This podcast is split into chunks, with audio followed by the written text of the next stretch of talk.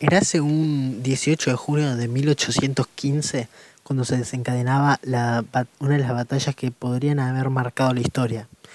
Esta es la batalla de Waterloo en Bélgica, la cual eh, finalmente el ejército napoleónico cayó y las grandes monarquías pensaban en restaurar el poder. Sin embargo, gracias a esta gran chispa revolucionaria francesa, Europa nunca sería la misma de antes. Mucho menos después de semejante chispa revolucionaria encendida en todos los reinos. Bienvenidos chicos y chicas, yo soy Tornillo y esto es Un boludo al micrófono.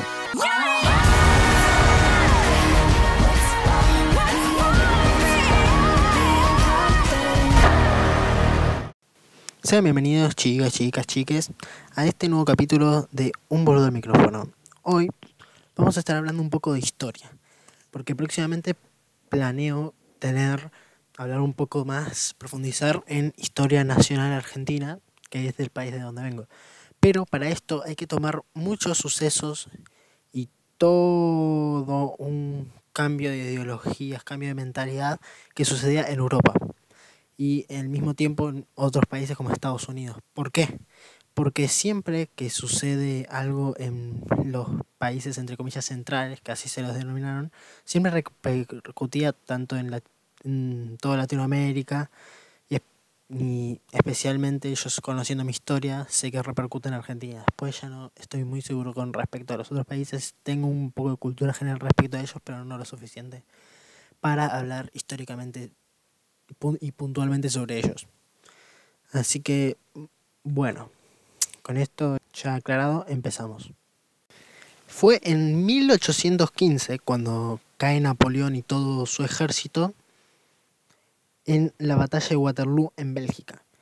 A partir de eso, eh, se trata de imponer conservadurismo en todos los reinos que se liberan de las tropas napoleónicas al caer finalmente.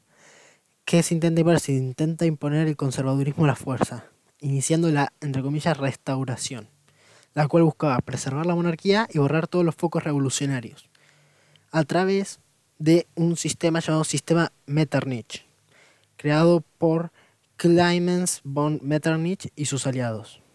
Este buscaba el equilibrio europeo, eh, aplicando el principio de intervención, el cual autorizaba a cualquier eh, monarca a invadir un territorio si era necesario para restablecer la normalidad, entre comillas, o sea, eh, disolver todo foco revolucionario. A esto, el sistema Metternich eh, empezó a hacer alianzas de monarquías. Primero comenzó con la Santa Alianza, la cual incluía al Imperio Ruso, a Austria y a Prusia, que Prusia fue justamente, el sistema Metternich fue justamente impuesto por el reino prusiano, que luego evolucionará y se convertirá en el imperio alemán. Pero bueno, por eso el von sonar, en realidad es Clemens von Metternich. Ese es el, como se lee en alemán. Eh, luego, al ver esto, Inglaterra se une a esta alianza y se forma lo que se llamaría la cuádruple alianza. Y por último, al ver esto, Francia también se une Francia, una vez ya equilibrada, entre comillas, eh, eh, se une a esta, a esta alianza y se forma la quíntuple alianza. A partir de este punto, deteniendo este contexto, cada país en particular va a tener su caso de cómo va evolucionando. Así, relacionando el pasado con el presente, dependiendo también la ideología que se imponga y el desarrollo económico barra sociocultural que haya en cada lugar. Podríamos empezar con España, la cual en 1814 regresa el rey Fernando VII y trata de imponer la monarquía a la fuerza.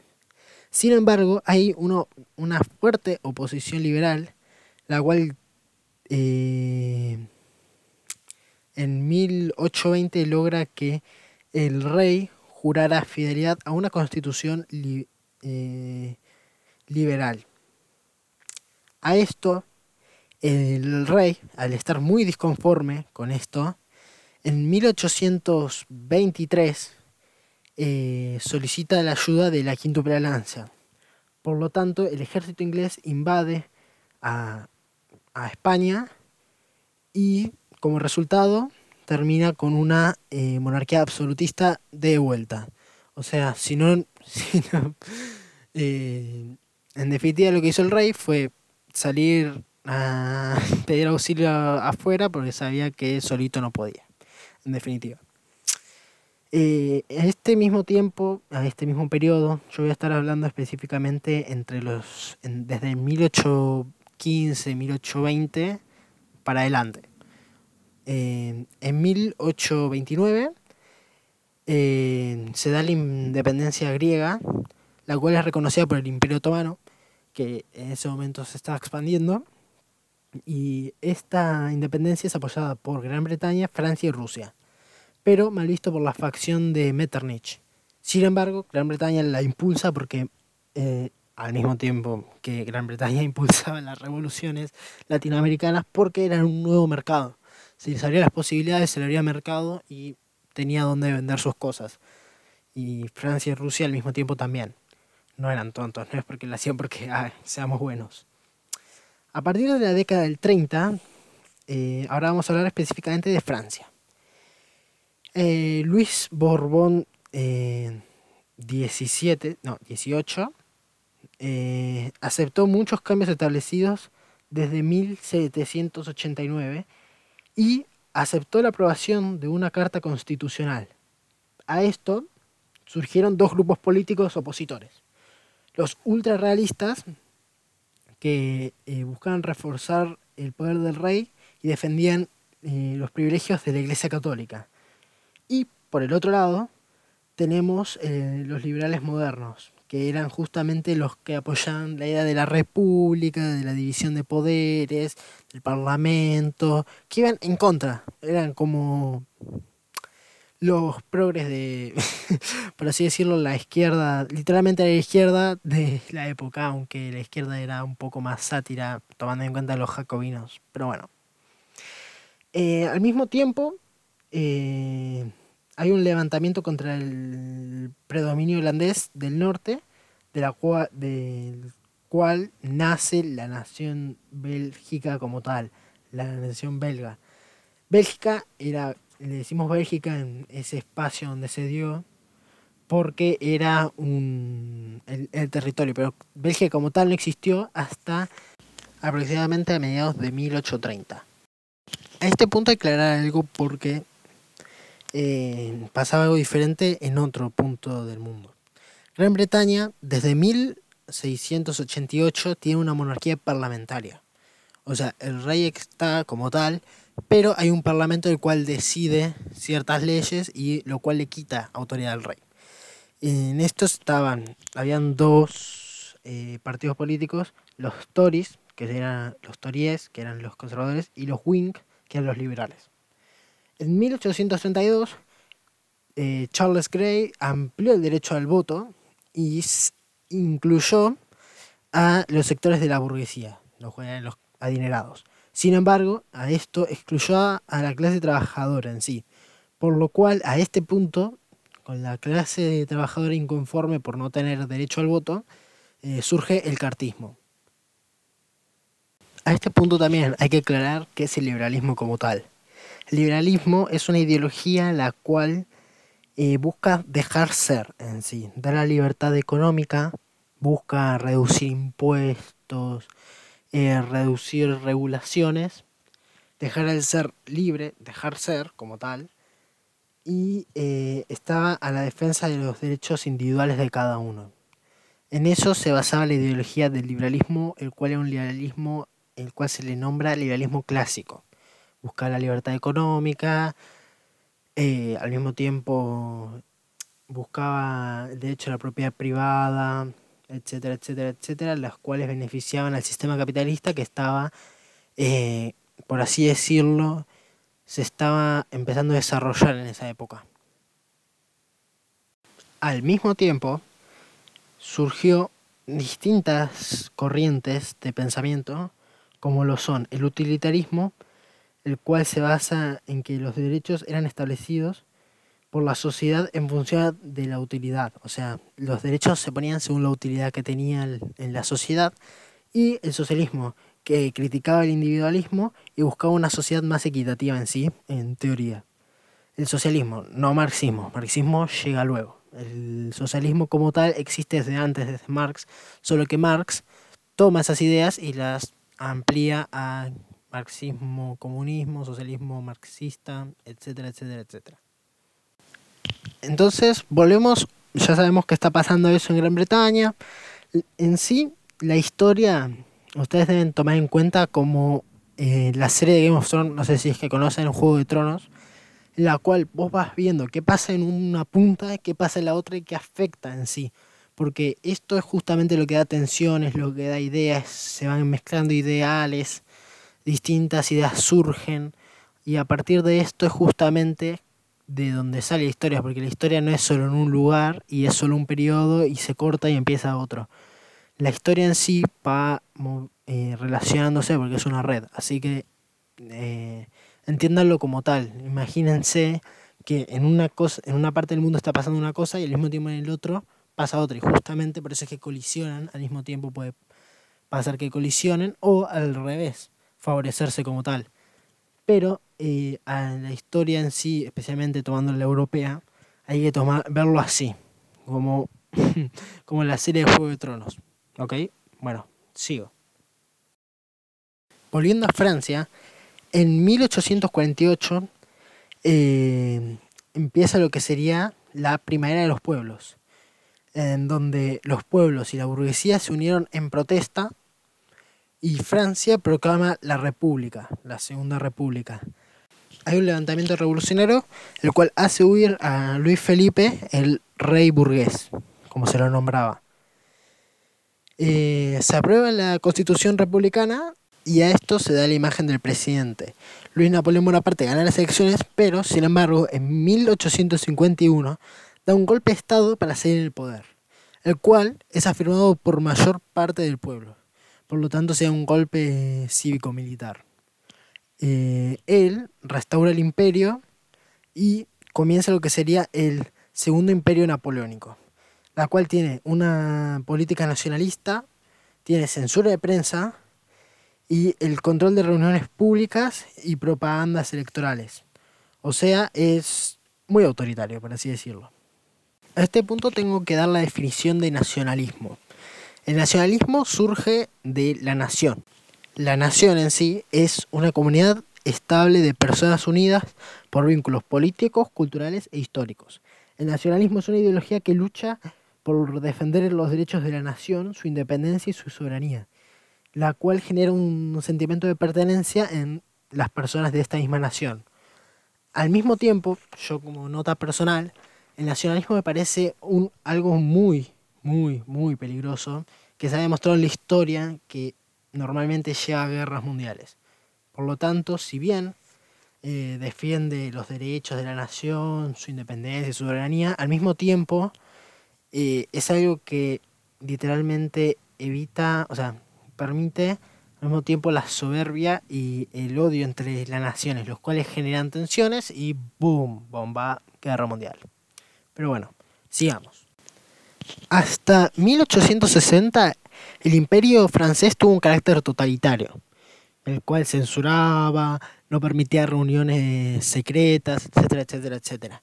Sin embargo, a partir entre 1860 y 1870 comienza una etapa liberal, la cual, en la cual se legalizan los sindicatos y se da el derecho a la protesta. También en este punto tiene una, inter, una estrategia intervencionista, eh, la cual al mismo tiempo eh, el imperio permitía que se conquistara Senegal y avanzara hasta Argelia. Sin embargo, este eh, imperio francés, el cual seguía expandiendo, llega a su fin en 1870, cuando le declara la guerra a Prusia. Estos, al estar muy poco preparados, son derrotados muy fácilmente por el gran reino pruso y se cae, cae el segundo imperio eh, francés. Por lo tanto, eh, se comienza, al final de este imperio, se da el inicio de la Tercera República en 1875, cuando se aprueba la Constitución Republicana. Y a estos eh, se acabó lo que sean los imperios franceses. Al mismo tiempo, retrocediendo, en 1848 se empieza a, durante la Primavera de los Pueblos, que en sí fue un momento muy eh, revolucionario en sí en muchas partes de Europa, podríamos decir que empezó la... Empezar que se empezó el proceso de unificación italiana. Eh, en 1848 Piamonte declara la guerra a Austria intentando unificar a Italia, a los, a los pueblos italianos que estaban todos en la península. Eh, sin embargo, eh, en 1849 Camilo Benzo, que estaba aliado con Piamonte, se alía con Francia y ataca a Austria para conseguir aún más territorio. En 1860 en Parma, Modena y Toscana hay muchos levantamientos, mientras que eh, Giuseppe Garibaldi, que era el nombre de este comandante, eh, conquista el reino de las dos Silicias y los pone el servicio de la unidad. Un año después, en 1861, Víctor Manuel II eh, da definitiva la unificación italiana, existiendo como el reino de Italia como tal en los territorios de la península italiana. Asimismo, como el caso italiano, se da el caso alemán, el cual es una unificación de muchos pueblos. Sin embargo, para esto hay que tener en cuenta toda una historia. El caso alemán es algo muy, muy extraño.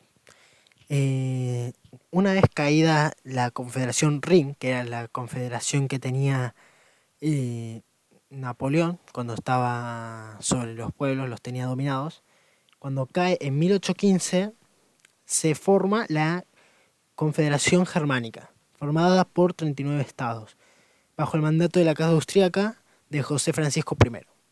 Al mismo tiempo, Austria y Prusia eran los dos reinos más grandes de toda la Confederación, o sea, los que más poder tenían. Sin embargo, y a pesar de estos dos tener eh, relaciones y ya tener, eh, haber luchado juntos en varias batallas anteriormente, en 1866 explota la guerra austro-prusiana. En esta queda por un lado la Confederación Germánica del Norte y por el otro lado la del Sur. Sin embargo, esta Confederación del Norte la cual estaba dirigido por el, emperador Guillermo I, que era pruso, y el canciller Otto von Bismarck, el cual tenía mucha más mano, que parecía que tenía más mano él dentro del poder que el mismo Guillermo I. Esta confederación alemana del norte solo fue hasta 1871, en la cual se dio la guerra franco-prusiana, de la cual hablamos anteriormente, y se dio la caída de Napoleón III y el imperio el imperio francés.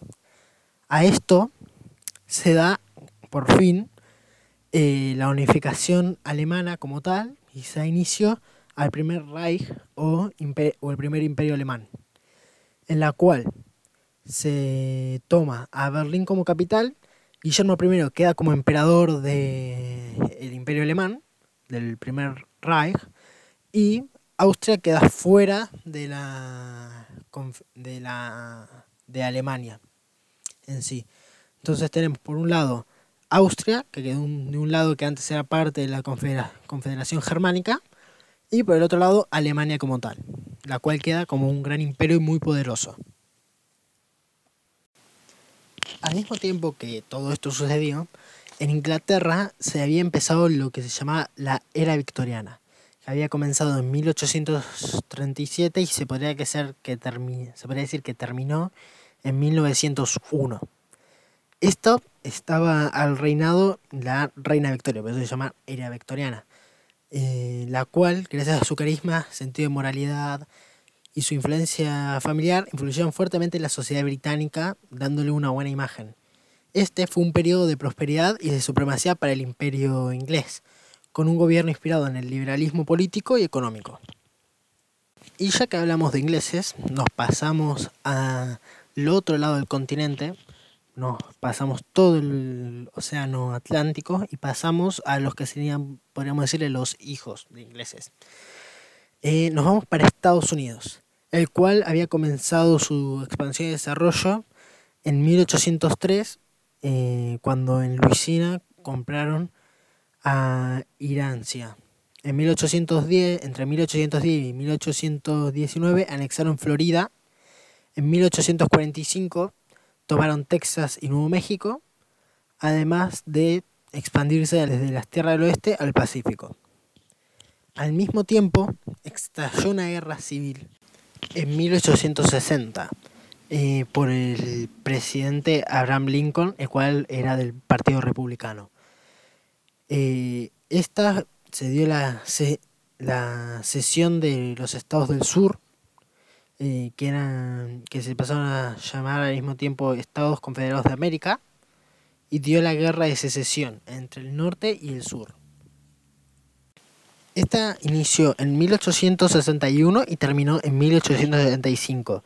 Y la razón fue por el tema de la abolición de la esclavitud de, que proponía el republicano Abraham Lincoln. Eh, afortunadamente ganó la guerra el norte o sea, el cual buscaba abolir y con abolir la esclavitud y tenía ideas liberales. Si bien Abraham Lincoln había abolido la esclavitud como tal, eh, seguía existiendo la discriminación electoral, la exclusión, la segregación y hasta grupos extremistas los cuales cazaban, trataban, cazaban y mataban a todas las personas que fuesen afrodescendientes o negras uno de los más destacados de estos grupos supremacistas eh, es el Ku Klux Klan. Al mismo tiempo que empezaron a haber estos cambios, se empezaron a surgir ideas socialistas y anarquistas en Estados Unidos, los cuales repercutieron luego a través de manifestaciones y el tema de las protestas obreras.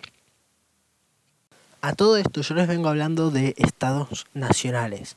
Sin embargo, habían distintos estados multinacionales los cuales habían empezado a surgir, eh, que eran estados de varias naciones dentro de un mismo estado en sí. Un ejemplo es el estado multinacional o imperio austrohúngaro, el cual cada país tenía su propia constitución, gobierno, parlamento y lengua. Era una monarquía dual, pero esto mismo más adelante trajo muchas tensiones dentro en sí del imperio. También estaba el Imperio Otomano, el cual estaba en la península de Anatolia. Era donde se asentaba la, mayoría de la población turca en sí. En los demás territorios, los turcos eran una eran minoría. En los Balcanes, la mayoría de la población era cristiana y de origen serbio, griego, bosnio o búlgaro en sí. Y ya que estamos hablando de imperios grandes como el otomano, podríamos también tomar el caso ruso, el cual hasta mediados de 1800 eh, mantenía un sistema feudal y una monarquía zarista, el cual era tenía poder absolutista ilimitado. En 1855 Alejandro II emancipa a todos los siervos y comienza una industrialización rápido, rápida con fuerte apoyo del Estado.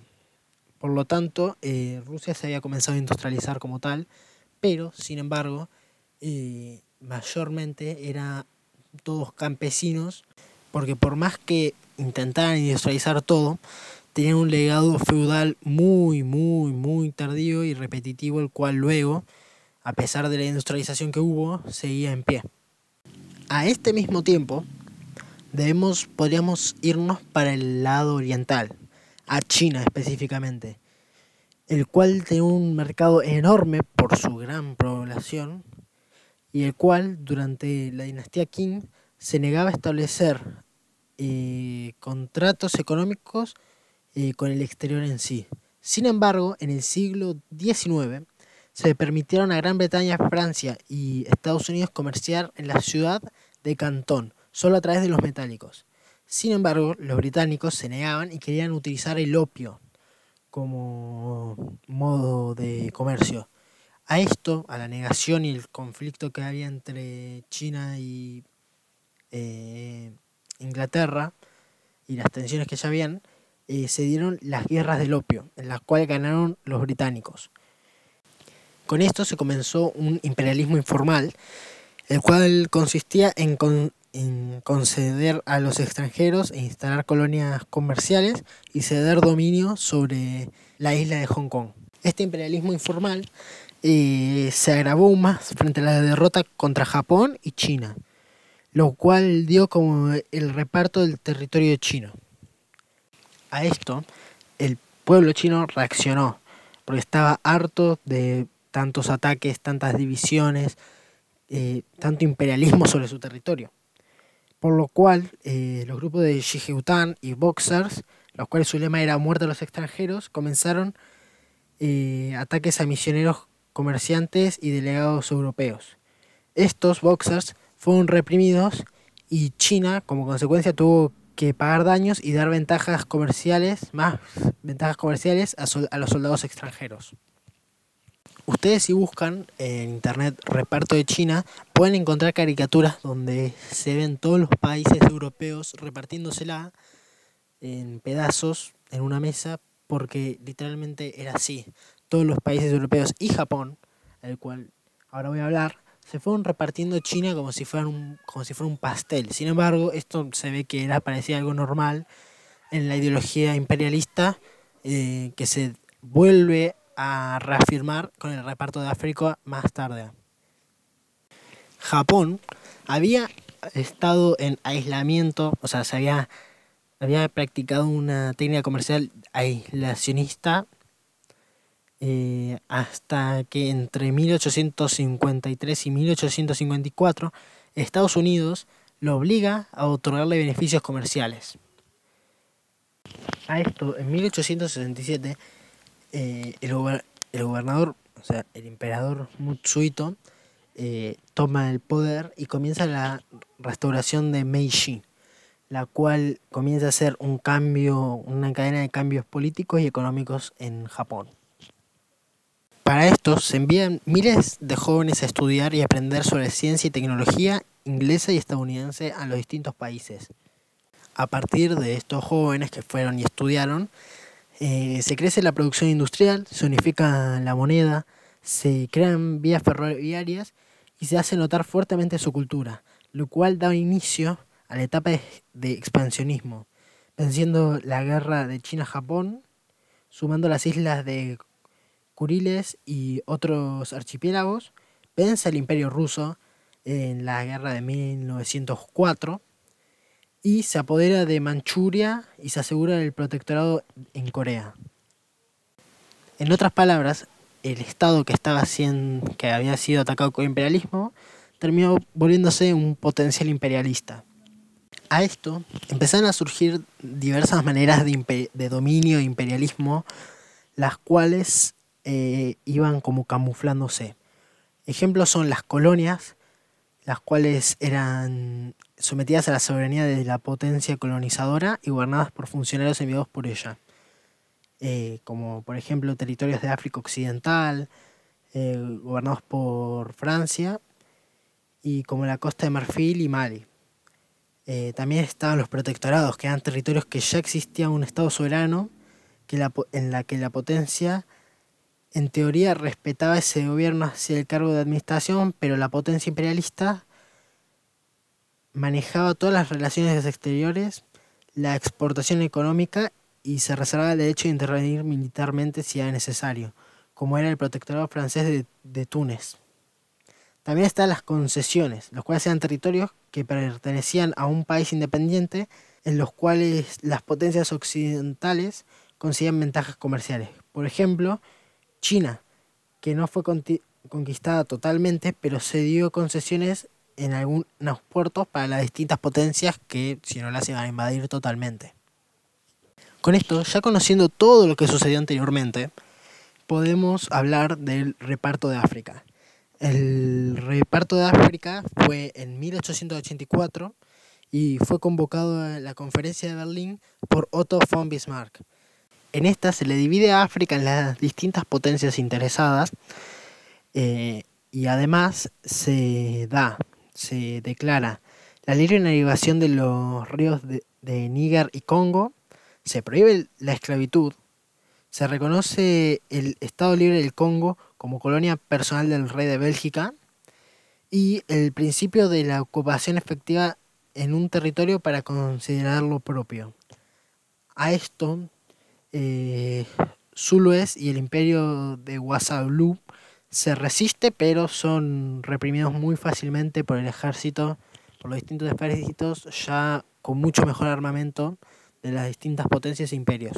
A medida que todos estos sucesos iban ocurriendo, nuevas ideas, además del romanticismo que ya existía desde antes, y las distintas ideologías que iban transformándose y creándose nuevas, eh, aparecieron nuevas ideas como lo es el feminismo, el cual planteaba la desigualdad legal eh, respecto al hombre, eh, la cual comenzó con las sufragistas, que era el feminismo británico en sí, por así decirlo, cual había empezado en la era victoriana, en la cual se buscaba el derecho al voto, que se logró antes de 1914 en Noruega, Nueva Zelanda, Finlandia y algunos estados de Estados Unidos.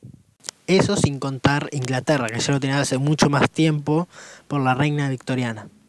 Al mismo tiempo se planteaban la desigualdad económica, o sea, que eran que las mujeres, por la desigualdad legal respecto al hombre, eran económicamente dependientes y tenían que adaptarse a los roles tradicionales.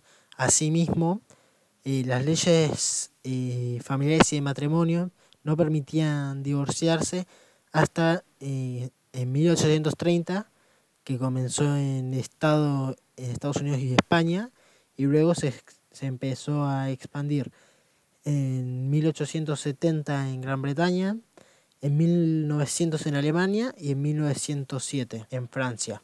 Asimismo, con el surgimiento del feminismo, también surgió en épocas muy cercanas el marxismo, cual era planteado a partir de Marx y Engels en el Manifiesto Comunista y en 1869 eh, con los tomos del Capital. Este marxismo planteaba que a través de la revolución de los trabajadores lograrían revertir su difícil situación social, eh, en las cuales eh, surgieron diversas interpretaciones, las cuales eran las inmediatas de hacer revolución armada y el del juego electoral, las cuales eran a través de las elecciones. ¿Y por qué dicen eh, la difícil situación social de los trabajadores?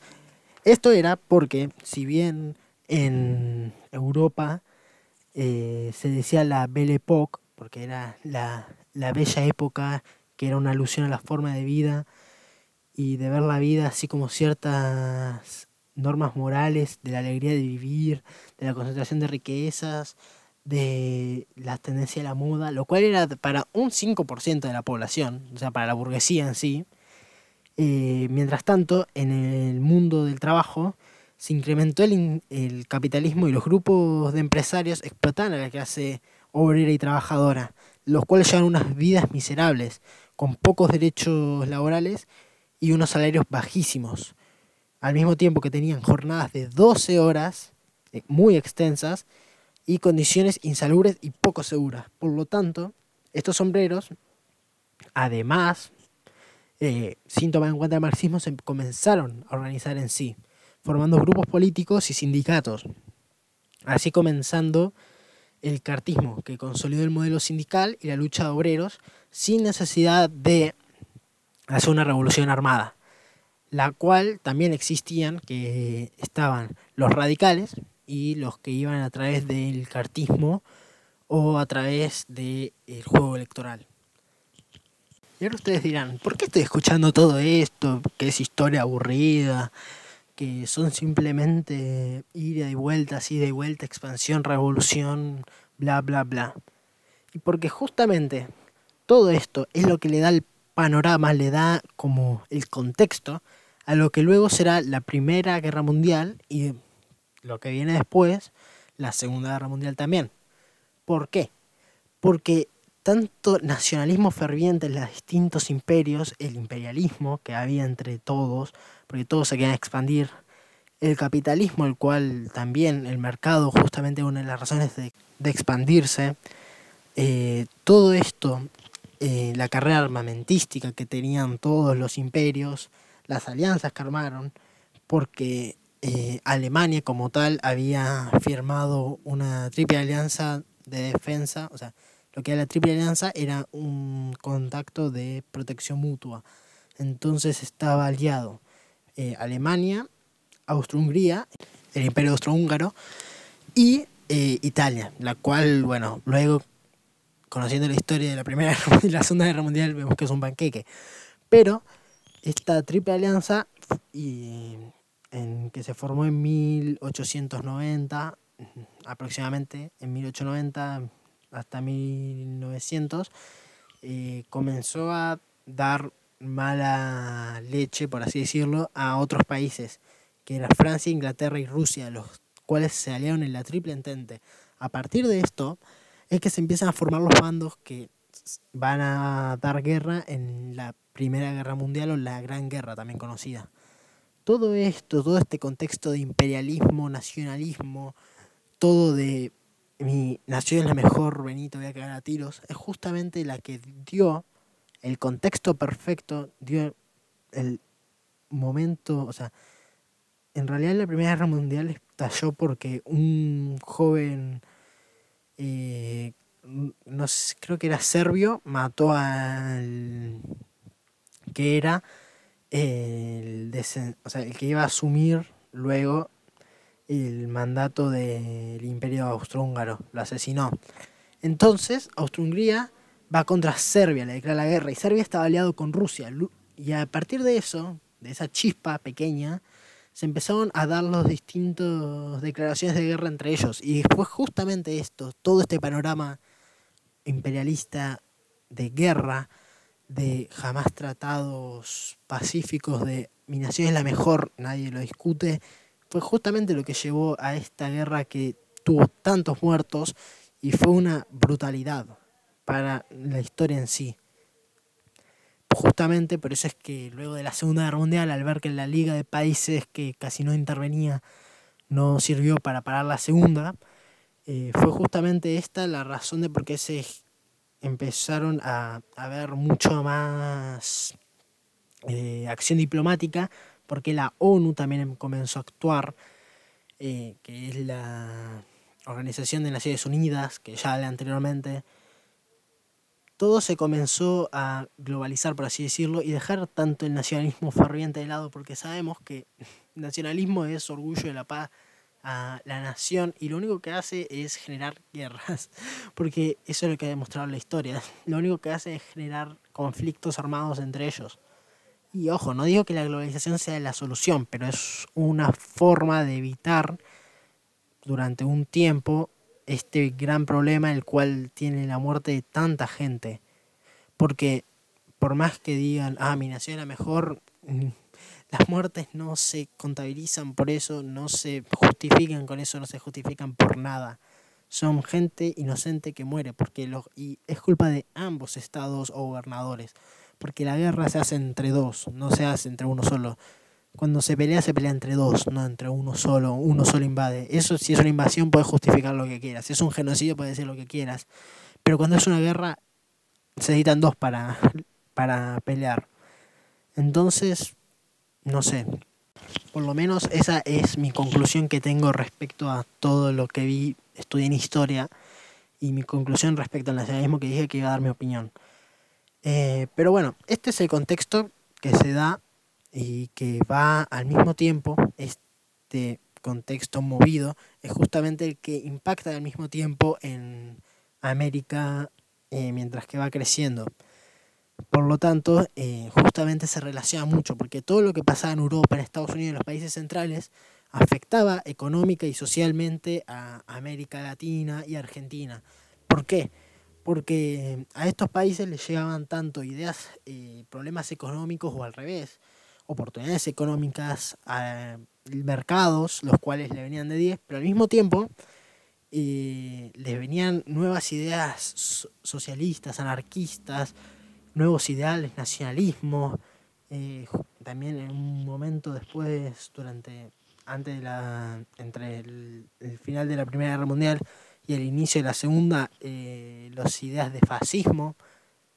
Entonces, a partir de todo lo que pasa en los países centrales, impacta en los periféricos que se supone que somos nosotros. Sin embargo, puedo discutir eso, pero bueno, dentro de los roles históricos, no puedo negar que nosotros siempre ligamos una como una coletaza, como un vuelto que no iba para nosotros, pero bueno, lo ligamos igual porque nos afecta. En sí la historia afecta en general porque es una red, no funciona de forma lineal ni de forma exclusiva, limitada en ciertos territorios, porque cuando vos ves que uno empieza a invadir, ya tenés miedo de que te invada vos, entonces ya te armás. Entonces, así es como veo yo la historia y creo que debería entenderse así. Pero bueno, por lo menos así es como yo comprendo y entiendo la historia como tal. Y no simplemente me fijo en un punto, sino veo todo el panorama completo, contexto completo y no me gusta centralizarme en un punto de vista. Esto lo vamos a hablar más adelante en un episodio eh, que me gusta, de un filósofo que me gusta bastante llamado Nietzsche. Pero bueno. Europa. Bueno, espero que hayan disfrutado el video, que les haya servido para hacer su tarea, que, les haya, que les hayan quedado hasta el final, eh, que les haya servido para estudiar 5 minutos, 20 minutos antes del examen. Pero bueno, este fue el video.